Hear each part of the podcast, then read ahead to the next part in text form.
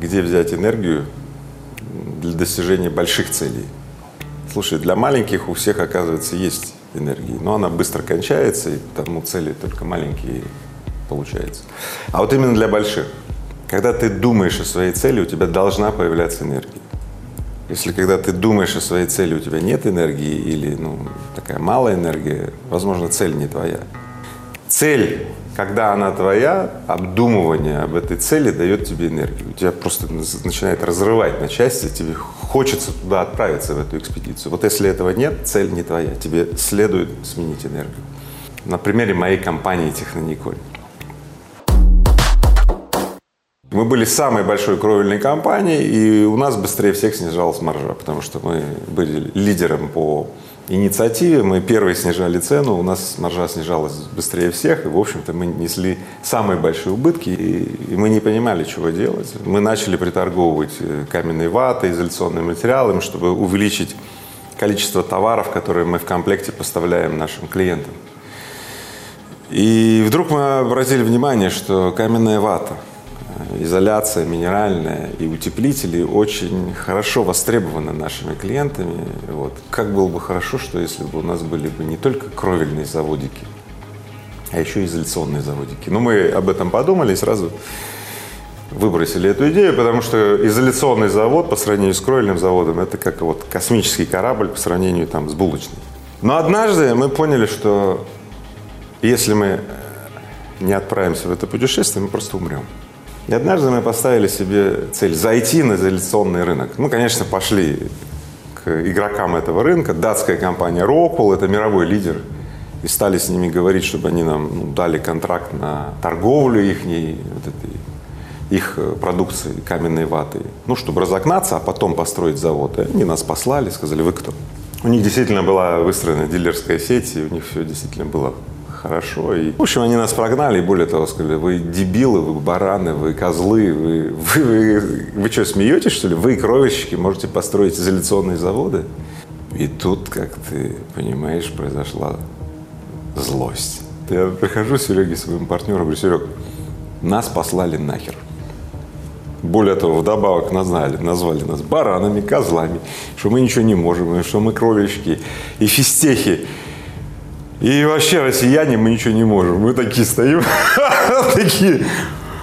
В общем, ну вот в этот момент мы, потом я уже понял, что в этот момент мы приняли это решение, на которое бы мы не отправились на это решение вот в другом состоянии. А вот тут, когда нас послали, когда нам сказали, все, вы не сможете, мы его приняли, и мы отправились. Это была энергия отказа.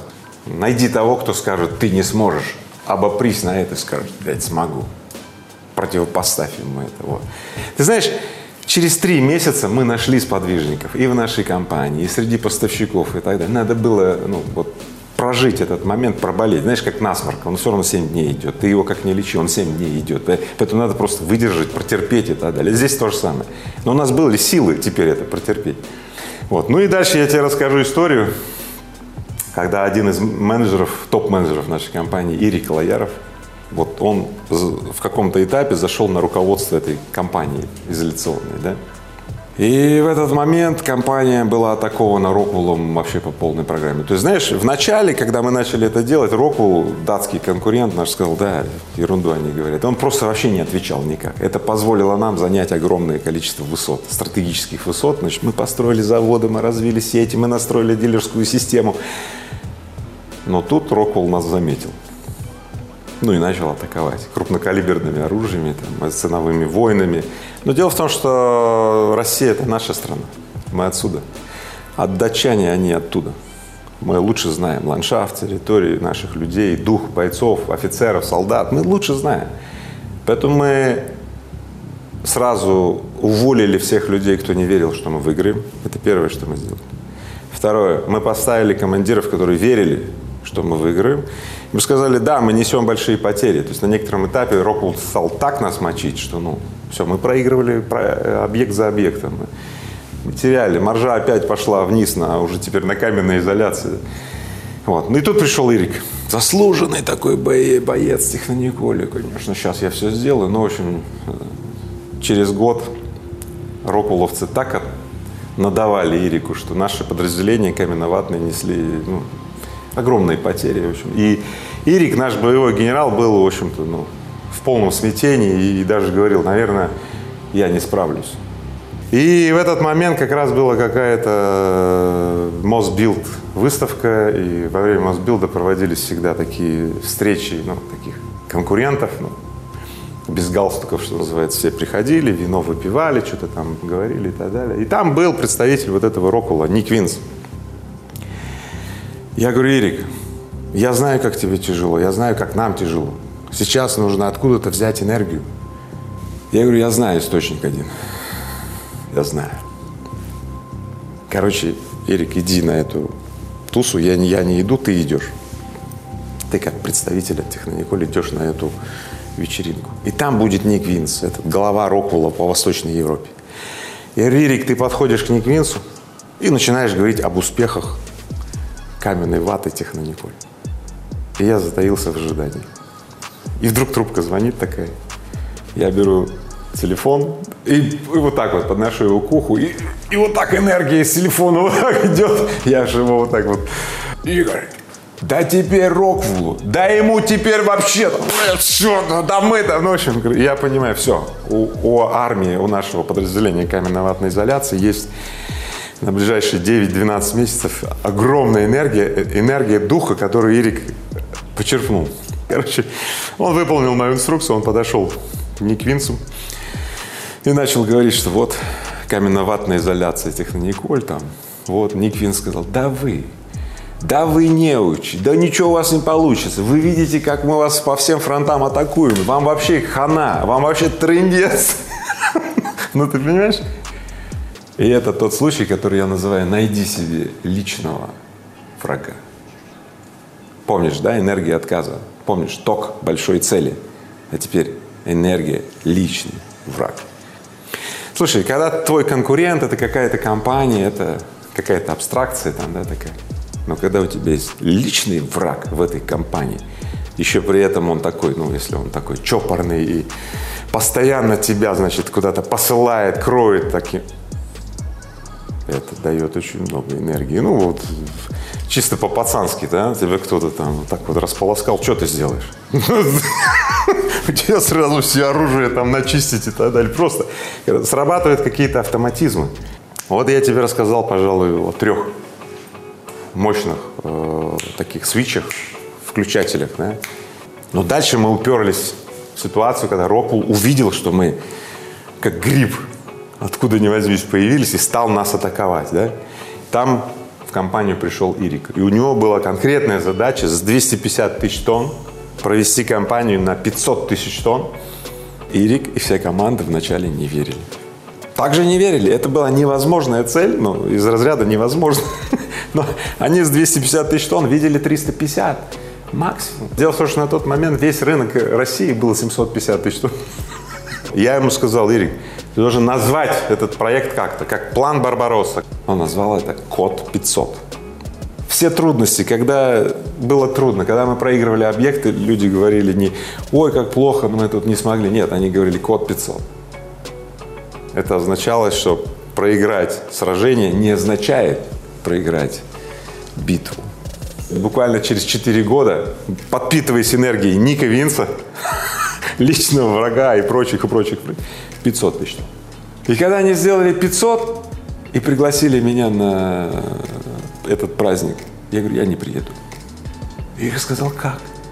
Я говорю, понимаешь, не в моих принципах праздновать то, что случилось. Вот если вы позовете меня на праздник код миллиард, я приеду. В общем, на следующий день ко мне приходит приглашение, код миллиард, праздник, ну, где мы подведем итоги код 500, но мы празднуем будущий замысел и будущую цель. Какой смысл праздновать то, что случилось? Оно самим своим случившимся, это уже праздник, да? Праздновать надо то, к чему мы идем. Через три месяца Ирик говорит, я готов представить план. Давай. Ирик приезжает, рассказывает план. Я же не знал, как они будут делать миллион. И тут Эрик излагает, я говорю, Я говорю, Серег, ты как? Моему партнеру. Он говорит, ну, ты знаешь, говорит, я до сих пор не понимал, как они могут э, это сделать, как мы можем это сделать. А ты знаешь, тут как бы вот я вижу, так как мы сейчас в 2020 году и 2018 год, 2019 уже прошел, и мы можем проверить, а разговор этот состоялся в 2014 году, который я сейчас написал. Все, сегодня компания Технониколь миллион тонн плюс.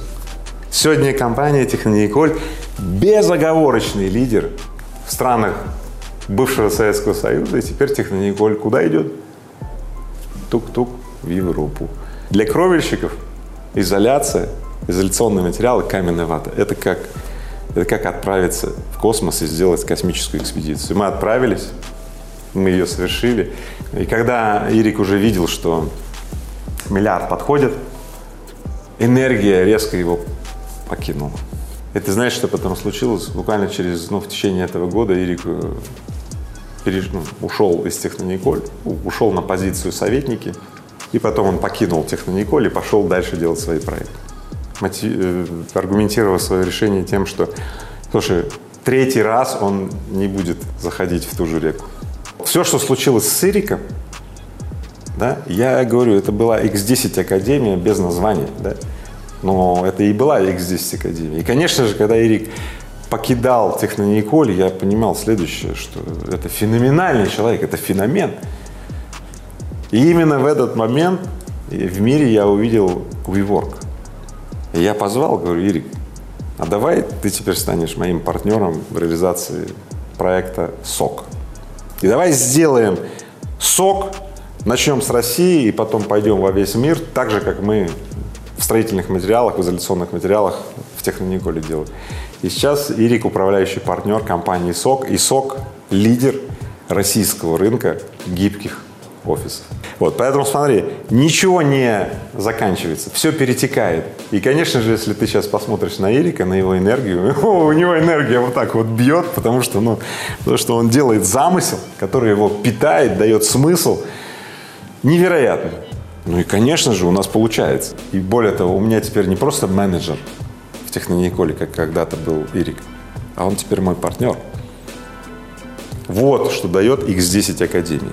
Смотри, прохождение по X10 Академии. Сперва примастер, потом мастер, потом гранд-мастер. Поэтому все, кто хочет, э, ну, все, кто видит себя моим партнером и так далее, вот, ну, они знают, как теперь делать. X10 Академии. Я замечу, мы станем партнерами.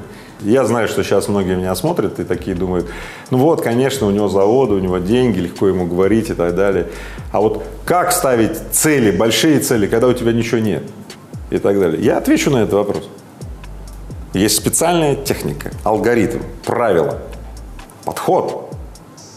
Я учу этого в X10 Академии, но могу сейчас дать эту технику. Первое. Ответ – никак. Ты не можешь. Ты не можешь сам это сделать. Но есть один нюанс ты сможешь, если тебя будут окружать люди, у которых получается ставить большие цели и включать энергию больших целей. В X10 Академии вы научитесь за три года, подчеркиваю, это не быстро делается, за три года чувствовать и думать изнутри образующегося, желаемого, целого. Сложно звучит, но это то, что иногда для простоты называют визуализируют. Мечтая, визуализирует и так далее. Но смотри, какая путаница на рынке существует. Инфобизнесмены так часто, часто визуализировать, говорят, давай нарисуй машину, если ты ее хочешь, нанеси там на картинку, поставь себе и думай о машине, у тебя будет машина, если ты ее хочешь. А теперь сопряги это с тем, что я сказал.